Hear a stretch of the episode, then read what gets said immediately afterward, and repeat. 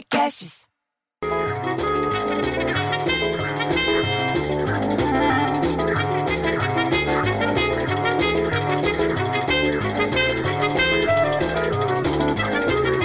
Aí acordei com os barulhos da sayonara e da sultana latindo. E elas ficam esfregando na porta, que elas querem sair de casa.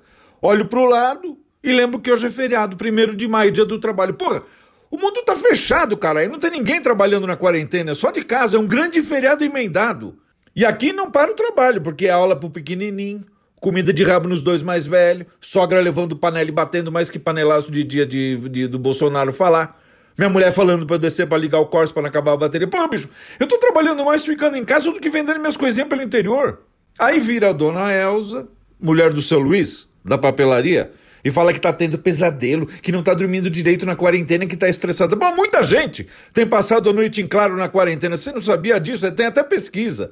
Ah, eu tô tendo uns pesadelos estranhos durante o sono. Bom, se tá tendo pesadelo, só pode ser durante o sono, porra, vai ser acordada. Aí a Clarice, mãe do Renatinho, que usa as botinhas ortopédicas, falou que viu no Fantástico, porque ela assiste Fantástico. Ela paga a TV a cabo pra nada, porque ela só assiste canal aberto. Que uma neurocientista que estuda a relação entre sono, sonho e memória há 25 anos.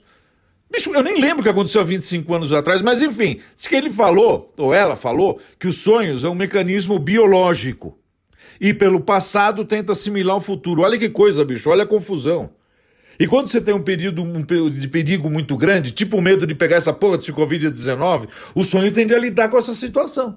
E tentar resolver esses problemas de várias maneiras diferentes. Daí eu falei que em vez de ficar virando na cama, que nem batata frita no óleo no McDonald's, pra dormir no escuro, tomar café só um pouquinho depois do almoço, depois não tomar mais, diminuir a bebida alcoólica. Porra, bicho, ela ficou até branca, porque ela gosta de uma caipirosca que eu sei. Daí ela falou: Ah, obrigada pela dica e foi embora, bem feliz da vida. Porra, bicho, a mulher nunca me cumprimentou, agora me agradece, então olha aí, ó. A gente tem que se ajudar nessa hora, porra. Você entendeu? Pode ser um vizinho que você não vai com a cara, que nunca te cumprimentou. Tem que ajudar todo mundo. Bicho, eu fico tão puto que eu prefiro ter um filho viado que é um filho que não ajuda vizinho.